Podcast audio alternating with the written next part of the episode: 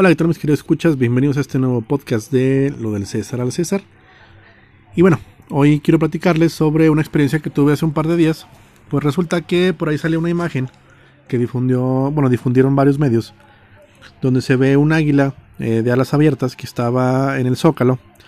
Y pues varios medios denunciaron que el presidente de la República, López Obrador, pues estaría por ahí violando la ley de lavaros patrios al haber modificado el escudo nacional por ahí se me ocurrió a mí hacer eh, el comentario de que no estaba, de que no era una modificación al, escudo nacional, sino que se estaba haciendo uso del el águila juarista, que es, bueno, si algunos por ahí han leído un poco de historia, pues sabrán que obviamente el escudo nacional ha variado a lo largo de la historia y pues por ahí ha habido varios estandartes que, que en su momento fueron reconocidos como eh, enseña nacional. Obviamente no es el caso, ahorita tenemos una, un lavaro patrio, eh, un escudo bien definido y pues eh, eh, bueno, ahí está, ¿no?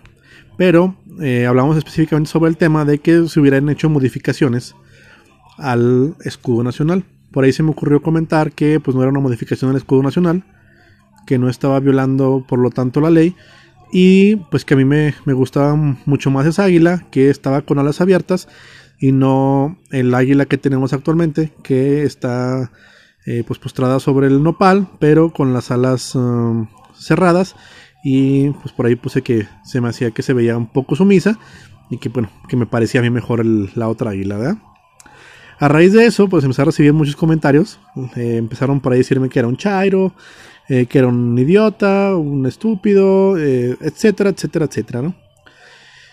Y pues bueno, yo le sostenía, y sigo sosteniendo, y déjenme les explico por qué. Para que exista una modificación a un, en este caso, al escudo nacional, pues deberías de partir primeramente del escudo nacional.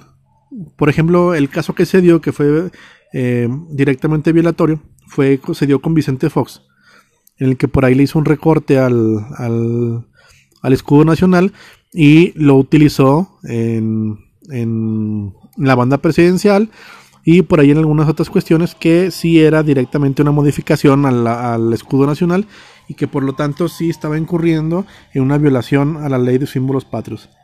Pero en el caso de esta águila que estaba en el zócalo, pues no puede haber tal violación porque esa, ese símbolo tiene una denominación y tiene características propias. ¿Qué es que? Pues que cualquier persona que nuevamente que haya visto o estudiado un poquito de historia se puede dar cuenta que esa es el águila juarista. Entonces, por lo tanto, eh, si se van al tema estricto de la parte de modificación de lavaros patrios, pues no hubo ninguna modificación. Y si habláramos en términos de marca, es como por ejemplo lo que quiso hacer Apple recientemente. Que Apple tiene su, su, su logo que está debidamente registrado con, con, su patente y con sus derechos de, de autor, etc. Y por ahí sale, eh, bueno, que saliera por ahí otra que fuera exactamente el mismo y que por ahí nada más hubieran hecho una modificación al, le hubieran agregado a lo mejor un nombre, eh, cambiado un poco el color.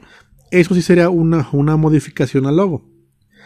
Pero si sale por ahí otro que sea totalmente diferente, pues obviamente no estará violando eh, en este caso los derechos de, Apple. Pero si Apple insiste, por ejemplo, que sería más bien casi el alegato equiparable en este caso, que pues que si es una manzana, sea de la forma que sea, entonces Apple eh, eh, podría ah, pues alegar que, que es modificación de su logo.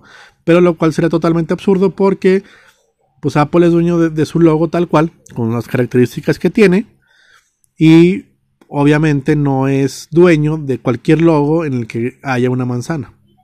Y vendría siendo el mismo caso en este, en este, eh, en el tema de, del águila, ¿no? Porque, pues, por ejemplo, la Suprema Corte de Justicia de la Nación utiliza un águila muy similar al águila juarista.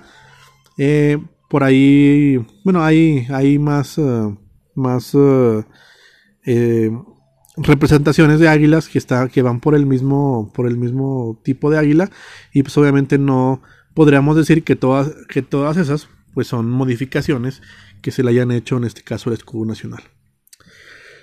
Y bueno, pues yo traté de explicarle todo esto a la gente en internet, pero tal parece que si no atacas al presidente de la República por cualquier tontería, pues eres un, eres un chairo.